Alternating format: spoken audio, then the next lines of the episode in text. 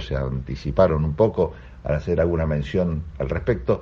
Quien claramente está en campaña hizo una recorrida por la costa. En ese momento que hicimos la nota, bueno, nos anticipaba en qué consistía dicha actividad, que en realidad tratan de posicionarlo a él como candidato de la oposición al gobierno provincial, candidato a gobernador. Bueno, por ahora precandidato, porque el radicalismo tiene otros nombres en danza, como Maxi Abad, como eh, Pose, como Gustavo Pose, intendente de San Isidro, que lo entrevistamos el otro día en Tendencias. Así que bueno, es interesante escucharlo ahora, creo, a Martín Tetaz. Bueno, estamos con Martín Tetaz.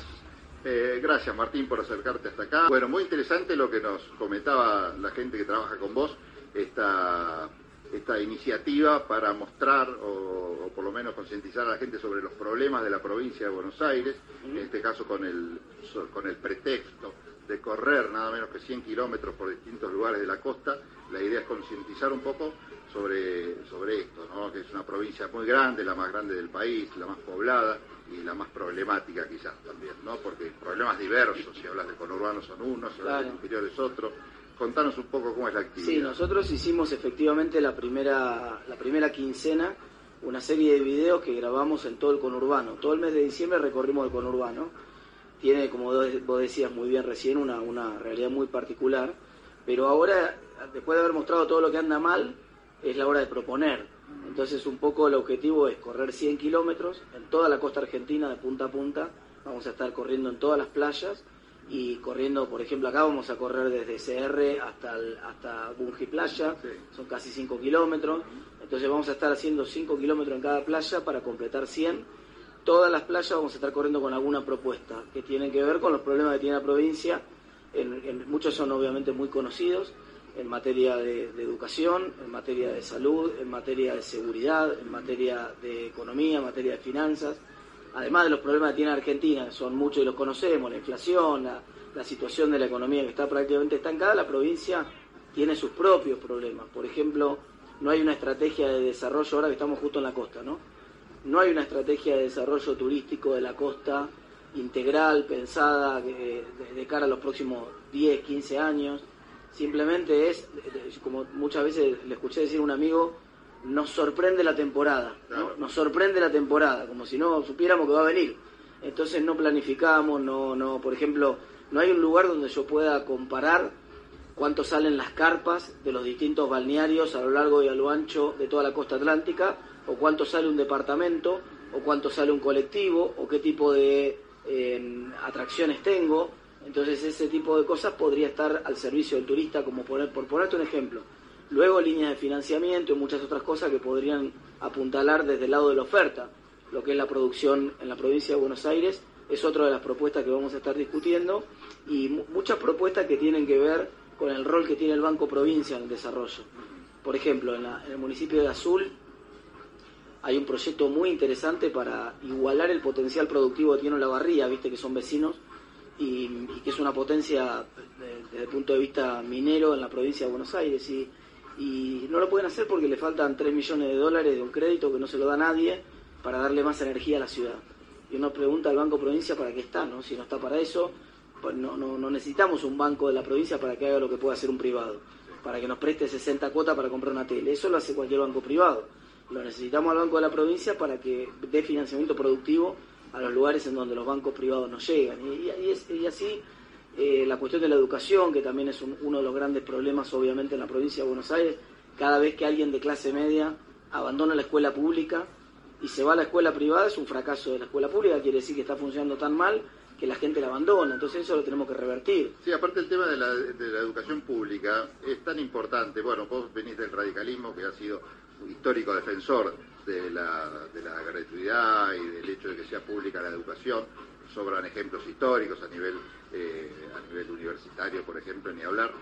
Pero es como una vara también que tiene la educación privada, ¿no? Porque cuanto peor está la educación pública, no solo se perjudican los chicos que van a las, escuelas públicas, sino también los que van a las privadas, porque, claro, las privadas tratan de, de captar más chicos pero tienen que mantener un buen nivel para que justamente se puedan eh, comparar eh, y que valga la pena pagar para estar en la privada. En cambio, cuando la vara esa baja, también baja porque no tienen esa necesidad por competencia de tener tanta buena calidad para equiparar a la o superar a la, a la pública. Sí, tal cual. Con, igual con muy poco se llevan a la gente a las escuelas privadas porque no es un tema tanto de que aprenden más en la privada que en la pública, sino que la privada básicamente funciona. O sea, lo, principal que quiere la familia hoy, y si puede ser... Se notó en pandemia eso. Claro, claro. O sea, la, la escuela cerrada fue la muerte de muchos hogares, sobre todo sostenidos por madres. La madre tenía que ir a trabajar, no tenía posibilidad de dejar los hijos en ninguna parte. de la escuela tiene una, una, no es solamente para que los chicos aprendan, tiene una función social. La escuela, el trabajo, tienen funciones sociales. Entonces, vos eh, necesitas que la escuela funcione, necesitas asegurar, ¿cómo se puede explicar que los mismos docentes que tienen gremios en la escuela privada también, en la escuela privada dan clase y en la escuela pública sistemáticamente tienen paros.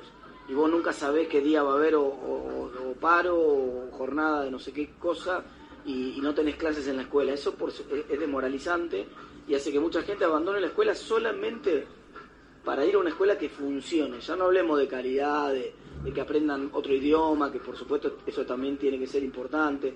Eh, no, el, corazón es que funcione. Si nosotros pudiéramos asegurar que la escuela de la provincia pública funcione, ya tenemos la mitad de la batalla ganada. Y acá, digamos, durante la gestión actual tampoco eh, podés echar las tintas sobre el gobierno nacional porque en definitiva son del mismo color eh, de gobierno. Igual es un problema, bueno, ustedes los radicales son socios del gobierno en la ciudad de Buenos Aires, pero es un problema que, que, es general en la Argentina, ¿no? Este, Lenguas Vivas, por ejemplo, que siempre fue un colegio de calidad eh, que depende de la ciudad de Buenos Aires, en que eh, hoy es un colegio que ha bajado muchísimo su calidad, durante la pandemia se, notó esto. Hay un problema general que excede al color político. ¿Cuál sería la solución? Porque me parece que no depende de eso. Creo que uno de los principales problemas que tiene hoy la reta eh, se puede identificar en dos áreas, salud y educación. no sé si coincidís. 100%. A mí me gusta concentrarme más en las soluciones que en ver quién tiene la culpa, ¿no? Solamente miro para atrás para ver el diagnóstico, por qué pasan las cosas, no, no con la intención de echarle la culpa a alguien, sino con la intención de mejorar las cosas, ver dónde podemos mejorar. Y por eso decía, la, escuela pública ya venía en decadencia, no es que empezó con la pandemia la decadencia de la escuela pública, ya venía, y fíjate que no es toda la, todo el sistema educativo, porque yo soy profesor de la Universidad de La Plata, los mismos pibes que van a la secundaria y primaria privada vuelven al sistema público después para ir a la universidad, porque la universidad es buena, tiene calidad y funciona. Esencialmente vos sabés que vas a tener clase que va a funcionar. Entonces, como punto de partida nosotros necesitamos recuperar la, clave del funcionamiento. La, escuela tiene que ser un servicio social fundamental y no tiene, tiene que tener un régimen similar al que tienen las escuelas privadas para poder tener su derecho de huelga, pero sin alterar el funcionamiento, sin alterar el funcionamiento de la escuela. Y lo segundo es que tenemos que trabajar mucho en los formadores de los chicos. Hay una decadencia muy grande del sistema de formación. Está muy, hay miles de institutos de formación docentes.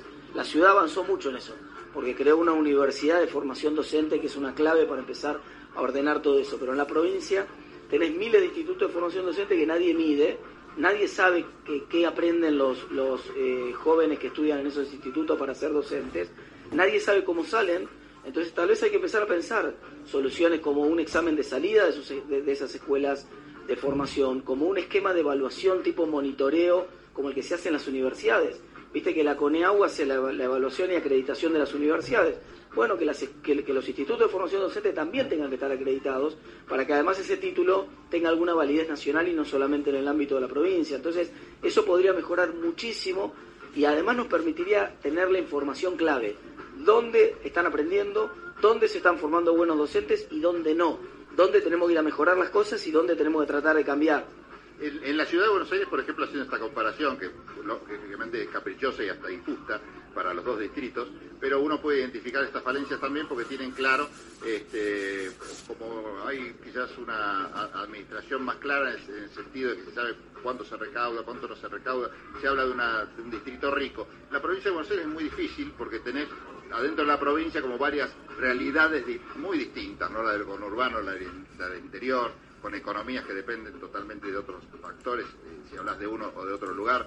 Eh, tiene los la caja suficiente en la provincia como para enfrentar los desafíos o se trata de, una gestión, de un problema de gestión de recursos? Mira, yo que estoy cansado de escuchar eso, porque esa es una forma de... Perdóname. No, no, no por vos, no te lo digo por vos, te lo, digo- lo digo porque es una, un planteo aquí, pero no hay, no hay plata, ¿no? Sí. No hay plata. Y si vos mirás los datos de la realidad, nunca en la provincia de Buenos Aires hubo tanta plata en la historia de la provincia de Buenos Aires, nunca. No, ni en los 80, ni en los 90, ni en los 2000, ni con el Fondo Conurbano de Dualde, nunca la provincia de Buenos Más Aires tuvo tan, más, nunca hubo tanta plata. Hay, pero esto pasa además a nivel país también, la cantidad de recursos que maneja, por ejemplo, destinamos de manera eh, consolidada, cuando sumás provincias, municipios y la nación, destinamos a educación el doble de lo que se destinaba hace 20 años atrás, el doble. Destinábamos 3 puntos del producto, hoy destinamos casi 6 puntos del producto, el doble. Y sin embargo, todos miramos para los costados y no, no parece dónde está la plata No esa. ¿Por qué no? Entonces hay un problema de gestión, hay un problema muy grave de, de mala gestión de los recursos. Si vos le preguntás, por ejemplo, llamás al gobernador de la provincia de Buenos Aires, lo sentás acá y le preguntás, ¿en qué escuela los chicos aprenden y en qué escuela no?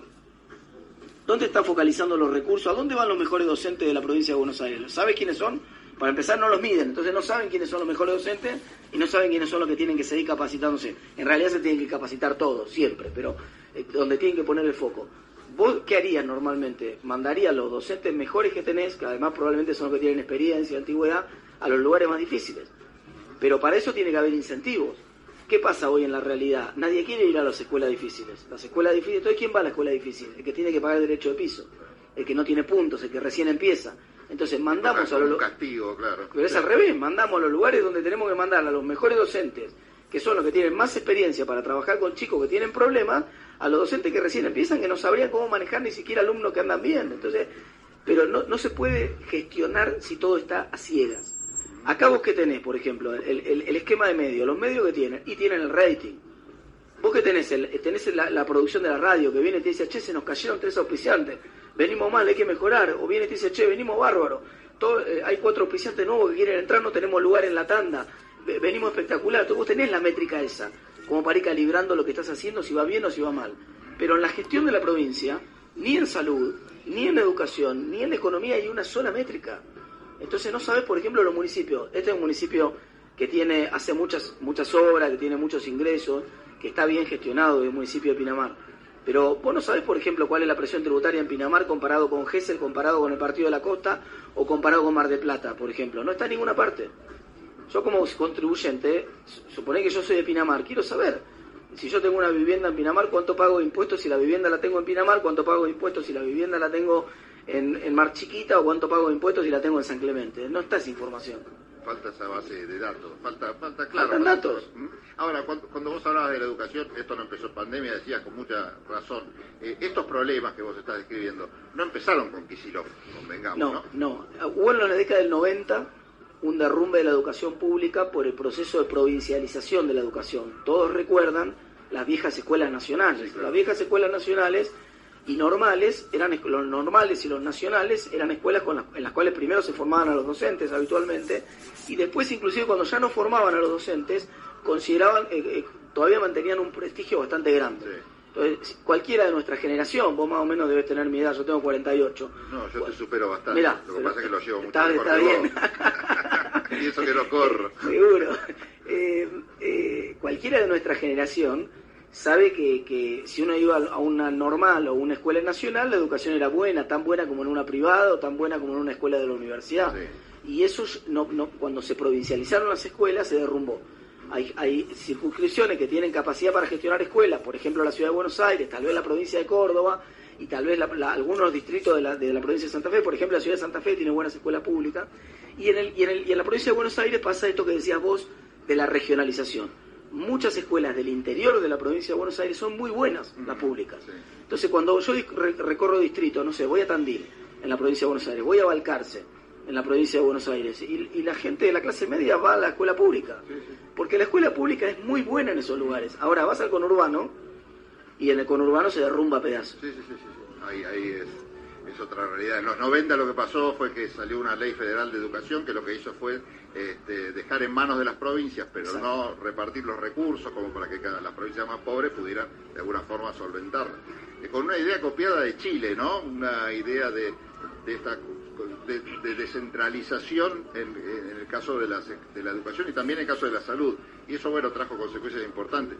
Estamos hablando recién, antes de arrancar la charla con vos, y en un ratito vamos a conversar con el juez Julio Báez, que ya está acá en el piso, para hablar de la justicia también, eh, porque me preocupa que estemos en un año electoral, y vos que estás en campaña y que, eh, bueno, largás esta campaña de concientización eh, mañana, ¿no ves con alguna preocupación que en este momento donde la grieta está cada vez más profunda, entrar en un año de campaña eh, como un momento en el que justamente lo que menos va a pasar justamente es eh, tratar de, cerrar la grieta, porque me imagino que eh, como eslogan de campaña busquemos consenso y diálogo al Alfonsín, no creo que garpe demasiado. Fíjate que justamente el foco nuestro es no, no, no, no ir a buscar el voto de nadie, no estamos en campaña, estamos tratando de contar propuestas.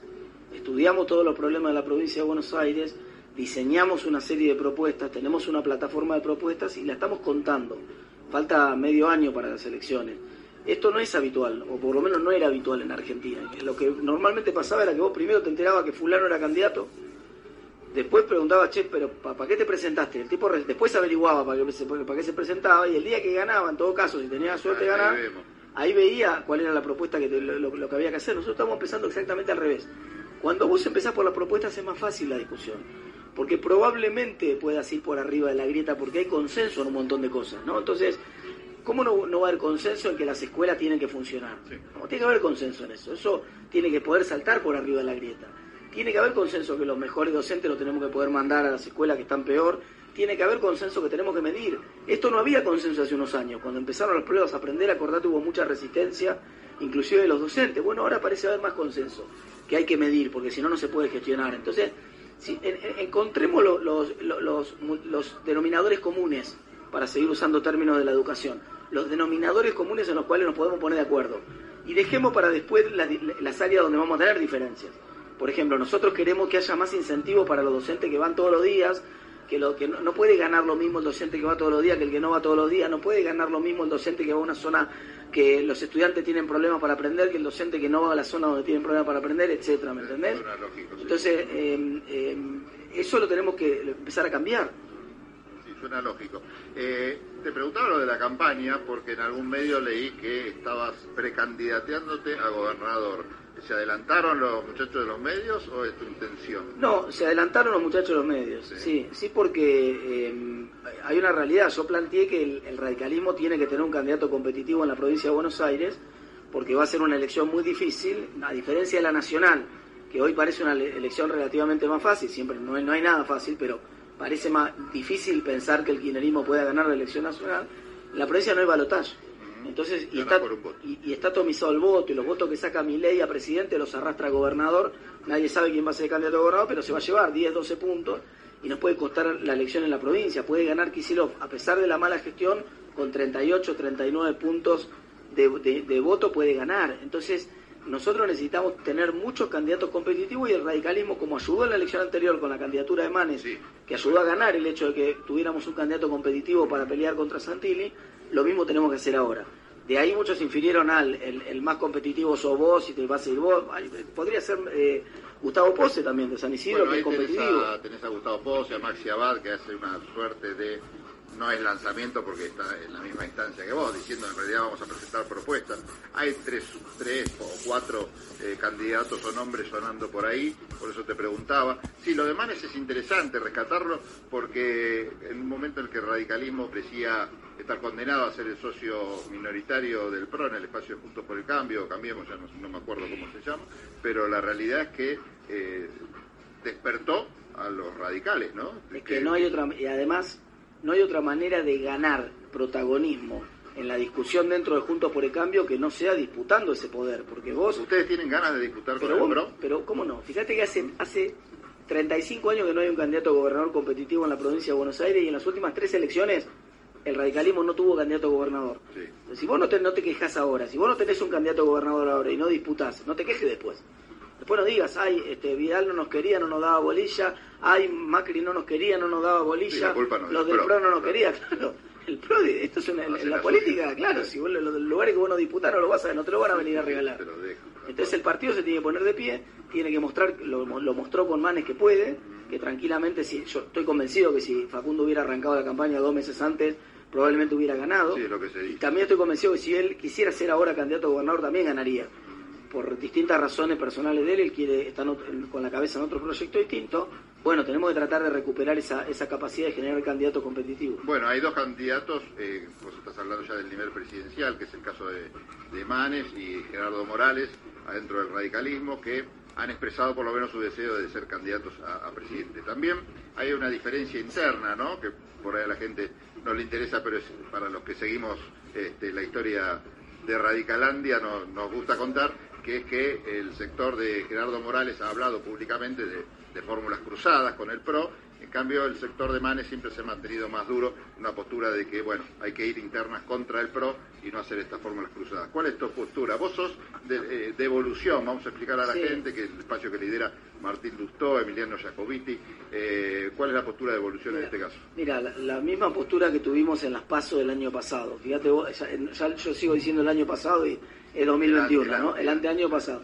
Fíjate que nosotros fuimos muy competitivos y ganamos en Córdoba, fuimos muy competitivos y ganamos en Santa Fe, fuimos muy competitivos y ganamos en La Pampa, distritos que son eh, peronistas. ¿Por qué ganamos en todos esos distritos? Esencialmente porque fuimos capaces de armar fórmulas cruzadas. Esa fórmula cruzada lo que hicieron fue permitirle a la gente elegir entre distintas versiones de Juntos por el Cambio. Y elegir, como decía Rodrigo de Loredo en Córdoba, por ejemplo, Rodrigo decía, somos la mejor versión de Juntos por el Cambio. Y la gente así lo creyó. Y eso es lo mejor que puede pasar, porque si vos vas a fórmulas puras, fíjate, supone que tenés un candidato que es del PRO puro, y otro candidato a presidente que es radical puro, y otro candidato que es Lilita Carrió, que es de la coalición cívica pura. Si gana uno cualquiera de ellos, no es representativo de Juntos por el Cambio, es representativo del PRO, o es representativo del radicalismo, o es representativo de la coalición. Y el radicalismo no es el mejor representante de Juntos por el Cambio, y el PRO no es el mejor representante de Juntos por el Cambio, y la coalición no es el mejor representante. El mejor representante es justamente una coalición. Entonces, que, que haya, que haya fórmulas cruzadas, pero cuando yo digo fórmula cruzada, también yo quiero que el, que el, que el, que el candidato nuestro sea el candidato a presidente y que el candidato vicepresidente sea yo en alguna fórmula, en otra será al revés. Y lo mismo pasa con la fórmula de gobernador.